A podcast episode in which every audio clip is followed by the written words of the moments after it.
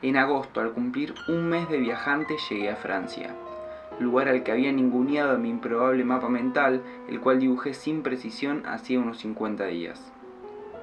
Si bien durante varios años tuve en vilo el sueño de conocer la cultura francesa, la idea se había derribado por completo al saber que era uno de los países más caros de Europa.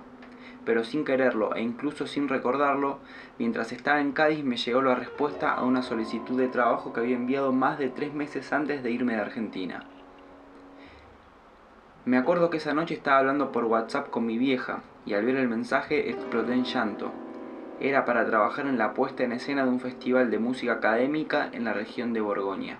No lo podía creer después de haber estudiado casi 10 años en el Conservatorio de Buenos Aires y de haberme sentido expulsado por la enorme frustración que da la cultura en Argentina, tuve la posibilidad de, aunque sea solo por un mes, poder trabajar cerca del mundo que tanto me había malparido.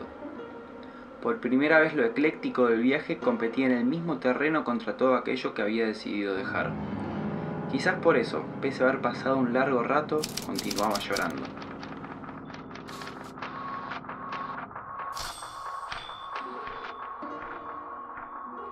París, ciudad de los rumores. El cemento acalorado adorna con prisa las esquinas históricas y los centros de cultivo. Dibujada con recelo, deslumbra subconscientes y devora en sus desembocaduras los sueños menos vivos. Ciudad del amor, le llaman. Ha de ser el amor acartonado, el que sale en las películas. Amor sin fronteras si quien besa es el azar. Yo no creo en el amor colonizante, mucho menos en el cariño selectivo. El amor es cristalino y no veo en el suburbio parisino la sonrisa de los moros. Lo que veo en París es desapego, la historia de barro convertida en terciopelo, calles hermosas y puentes que me indagan. No oigo en estos cruces a la maga, ni siento en los rincones el deseo de volar. París huele a rutina, pero a una muy curiosa, porque no depende de sí misma. Sus días se repiten incluso sin quererlo y apuran los relojes del espejo universal. La urbe interpolada se mueve bajo el ritmo de Boulez. Ay, si la ciudad sonaras a ti, qué distinto que sería. París es un suspiro, un momento que la historia no supo conservar.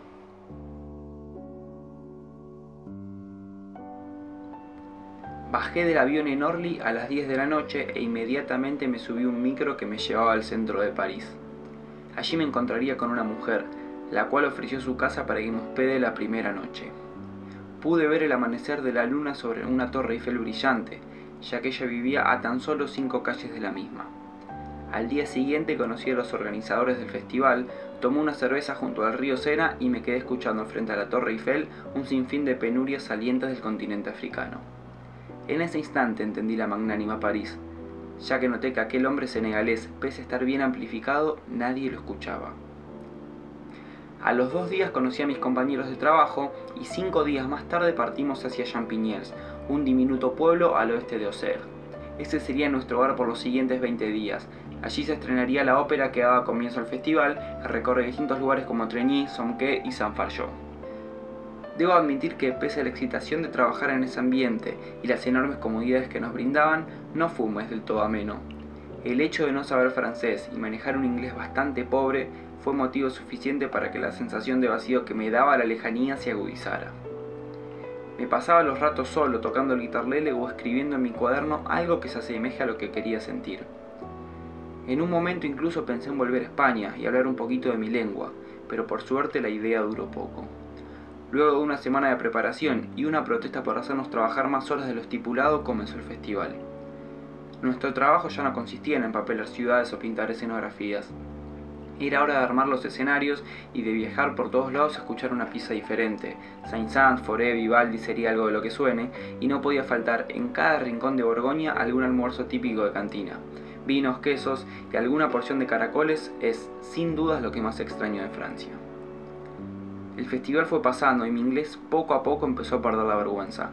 Incluso pude hacer algunos amigos, ya que me di cuenta que allí absolutamente todos comprendíamos un idioma universal que no entiende tanto de palabrerío ni ortografía. Uno de los momentos que más recuerdo fue en el castillo de San Fargeau, cuando bajo un sonido cosmopolita inimaginable comenzó a sonar el cisne, la pieza de Camille Saint-Saëns. Me acuerdo que cerré los ojos y me dejé volar. Me permití ser acariciado nuevamente por la música y me sumergí lentamente en mi cuaderno Pero esta vez ya no era para recordar mi lengua, todo lo contrario. Quería escribir lo lindo que era entender un idioma que creía perdido.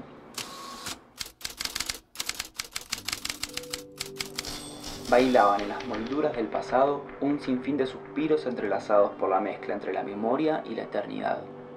El cisne de Saint-Saëns nos recostaba mente arriba sobre el tiempo, mientras sus cuerdas endulzadas y su prístina laguna dibujaban poco a poco lo que alguna vez ha sido.